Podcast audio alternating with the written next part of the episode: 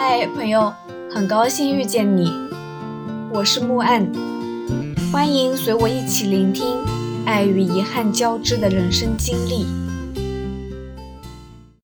今天在豆瓣看见我的二零二零年饮酒报告这个话题，忽然想起朗德红猪客栈的老板，几乎无酒不欢，在无数个无人对饮的日子里，基本上每日小酌一杯。别以为他是个没事就喝点小酒的小老头，那可是个正值壮年的年轻小伙子。二零二一年跨年夜的那晚，寒潮侵袭，气温骤降，水管被冻住，没有洗澡的热水。他早早上床窝着，然后定了一个十一点五十五分的闹钟。时间到了，起床下楼放音乐。然后给自己倒了一杯自酿的黑啤，举杯望明月，对影成三人。我不爱喝酒，但被这种举杯独饮的仪式感折服。倒酒举杯间，伴随着思绪、触动、悲喜，以及更真实的人间。然后我又想起朗德曲径通幽处的缕缕阳光。想起随处可见的画眉鸟，想起寨口的奥运步行道和步行道边踽踽独行的老人，想起各种各样未料到的相遇和转瞬而至的离别，想起那个促膝长谈的夜晚和次日寂静的清晨，想起低笑而过、随繁星飞走的旅夜。朗德是我这一趟最喜欢的地方，我要好好的说一说。二零零八年以前，朗德是贵州最为知名的苗寨，零八年奥运火炬曾在此传递。你想啊，奥运火炬呢，有几个少数民族的寨子能享此殊荣？后来西江苗寨的名气日益强大，让朗德又回归了平静和淳朴。我抵达朗德时已经是下午时分，阳光正好，周身舒畅，整个寨子尤为安静，与世无争的那种安静，让我想到了陶渊明的那个世外桃源。然而，目光所及的饕餮大餐和精神上的富足，不能解决温饱问题啊。这一天，我就早上八点多吃了点糍粑。一路上也没有什么餐饮店、便利店，早就饿得前胸贴后背了，肚子咕咕叫。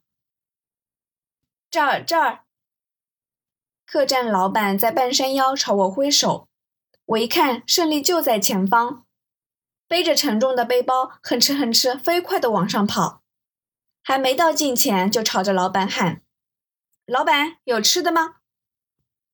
那一刻。我觉得，在老板的眼里，我可能更像是一个背着行李走江湖的拾荒者吧，哆哆嗦嗦的朝他要一口吃的。哎呀，菜我没提前准备，没什么吃的。我们这儿买菜都得去十公里之外的雷山呢。听着老板的回答，真是晴天霹雳，我提着的那口气一下子就泄了。坐在躺椅上，差点晕过去。然后，老板关切的眼神中流露出了些许同情，说：“面条可以吗？我也没吃呢。要不我们一起吃个面吧？”“行行行，能吃的就行。”我大喜。再问：“老板，你怎么也那么晚还没吃啊？”回：“我啊，刚起床。”哎，行吧。我的笑容渐渐僵在嘴角，你看看人家，那才叫生活啊！我欲哭无泪。老板去煮面条的时候，我就在房子周边瞎逛。隔壁邻居家的四五岁的小女孩来邀请我一起进行短跑比赛，她跑的那叫一个飞快，饿着肚子的我只能得第二名啦。然后我收到了二零二一年的第一份礼物，一枚小小的奖牌，在阳光下异常耀眼。后来我又收到了第二份礼物，小女孩家院子里的那棵不知名的果树上掉落的果子，看起来丑丑的。她说很甜，很好吃。不过后来我只顾着吃客栈老板煮的略带有一丝丝家乡味的面条，那个果子不知道被遗忘在了什么角落里。酒足饭饱之后，我一个人在寨子里闲逛。那个静谧的下午，伴随着阳光和暖意的下午，是我一生中难能的独处的悠闲时光。抛却纷繁俗事，遗忘爱恨纠缠，林林总总。那时候的自己是我最喜欢的自己，在回忆的中心出现，从那走出来，熠熠生辉。十年以后。我也一定还会记得这个午后，它一定会以一种无以名状的形态再回来，如同一阵风，塑造我，成为我。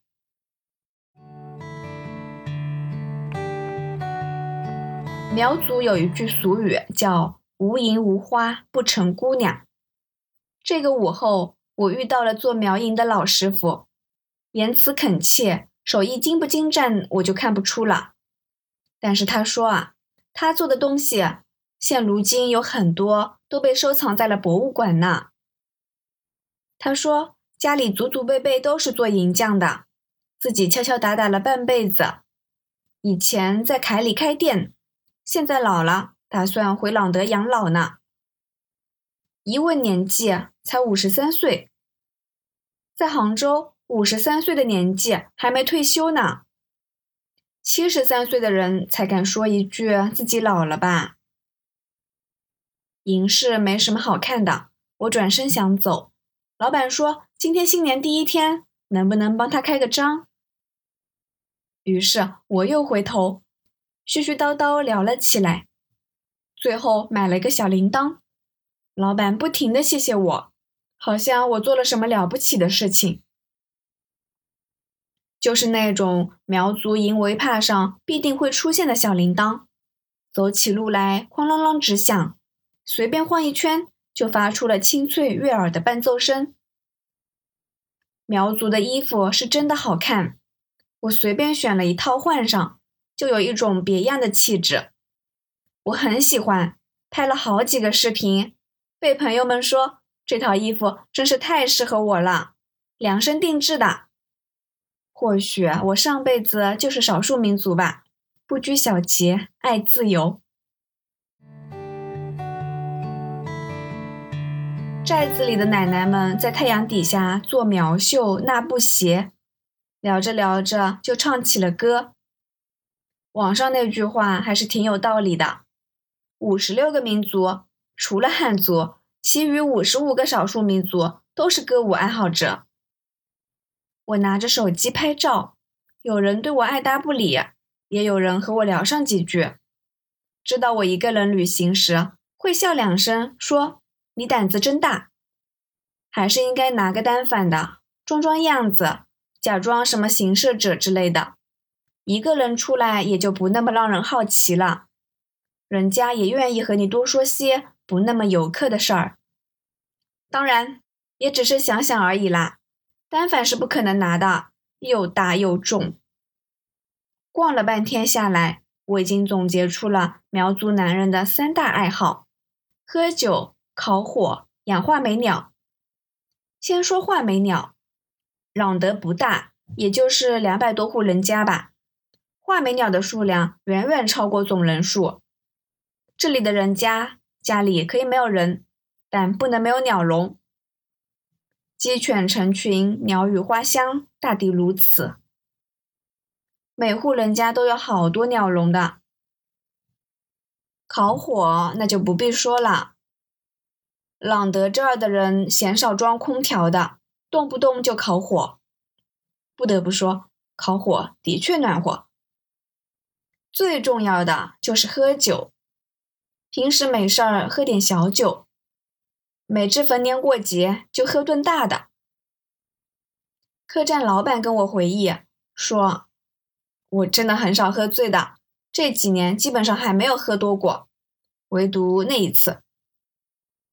他说啊，前段时间店里来了位客人，客人自诩酒量挺好的，客栈老板也觉得自己的酒量不差，于是就带着客人去敬酒。寨子里有一个习俗，有客人远道而来，该去给寨民们敬酒，他们就这样去了，去的苗王家，喝下几大碗之后，以为结束了，万万没想到吧。仪式才刚刚开始，寨民们领着客栈老板和远方来的客人，一家一户、一家一户一路喝了下去。每户寨民家里不喝个几大碗都不给放行。他们俩就这样一家家的喝过去，喝完寨子里百多家，喝的是苗家独有的米酒，度数说高不高，说低也不低。喝到最后。两个人完完全全的喝趴下了，双双睡在了河边的稻田地里，一觉到天明。那会儿稻谷刚刚长出来，金灿灿一片。次日醒来的时候，以为自己在做梦。我寻思着，怎么也没有人送你们回家呢？大概是喝多了睡稻田这种事时有发生吧，人家都见怪不怪了。喝酒吃肉，喝酒吃肉，有酒就必有肉。一个月前是朗德寨民们过苗年的日子，据说热闹非凡，整个寨子里的人都会去往河对岸，在那儿现场杀牛，开膛破肚，集体分牛肉。因为牛是全村民的财产，每家每户都可以分得两斤牛肉，祈求风调雨顺，五谷丰登。但是必须在河对岸吃掉，不能带回家。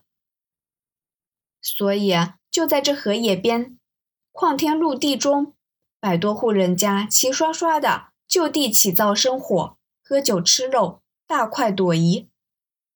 在我的认知里面，这样的场景几乎不可能存在于现代社会中。可是事实上，它却如此真实存在。存在的这般理所当然，酣畅淋漓。过苗年不是这里最热闹的节日，苗族最为隆重的节日叫古藏节。古藏节要十三年才过一次，是苗族人民祭祀神灵的最盛大的活动。每个寨子过古藏节的时间都不一样，隔壁寨子今年刚过了一次。要十三年后才过，而朗德苗寨下一次过古藏节是在七年后，二零二八年。届时会起鼓、杀牛祭祖、跳芦笙木鼓舞，每家每户都要邀请所有的亲戚来过节。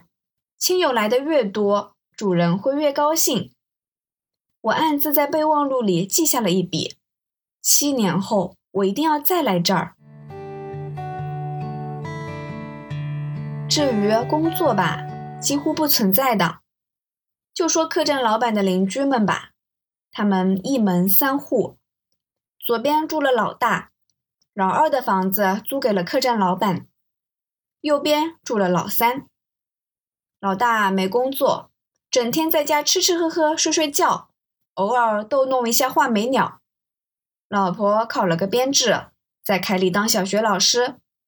女儿就是我之前遇到的那个四五岁的小女孩，在外面的人看来，这男人也太那啥了吧。朗德也有很多人还是工作的，可这工作和兢兢业业、不辞辛苦、起早摸黑这些词丝毫搭不上边。就拿客栈顶楼那个房间的墙体粉刷匠来说吧。前前后后忙活了个把月，还没搞定。那还不是一整个房间的墙体粉刷呢，就只是一面墙而已。上半年客栈老板找他装修的房子，结果这面墙没搞好，现在需要返工。这点活在城市里不就分分钟给你搞定？怎么就要一个月？也不是人家不来给你做，他每天都来。拎着工具蹭蹭蹭上门。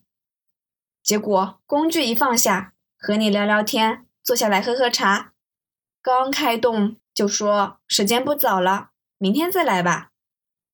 昨天也是如此，到了客栈就坐在客厅开始喝茶，一喝就是一下午，啥活都没干。当然，也不是所有人都这样磨洋工啦。老三那一家就是寨子里比较拼的人家了。有游客来的时候，这儿的很多客栈嫌麻烦，都不愿意提供餐食。但是老三那家就不一样了，来者不拒，想吃什么就给你做什么。明天他们就要出去打工了，毕竟淡季嘛。一个月可能也遇不上几个游客，所以他们决定外出打工，去江苏去一个月，一个月以后就回家。可能有人要问了，一个月就回来，什么工作啊？人家大概会反问你，怎么能离家那么久呢？打工打那么久干嘛呢？差不多就行了，行吧。慵懒惬意，佛系人生。北上广的企业家们到这儿来一次激情澎湃的成功学演讲、奋斗学激励，大概只会被冷眼旁观吧。从我的角度去看，不工作、没兴趣爱好，老大的生活也太无趣了。除了无聊，我都想不出还有什么别的感受。虽然我也每天都嚷嚷着不想上班、不想工作、想葛优躺，但说真的，每天葛优躺我做不到。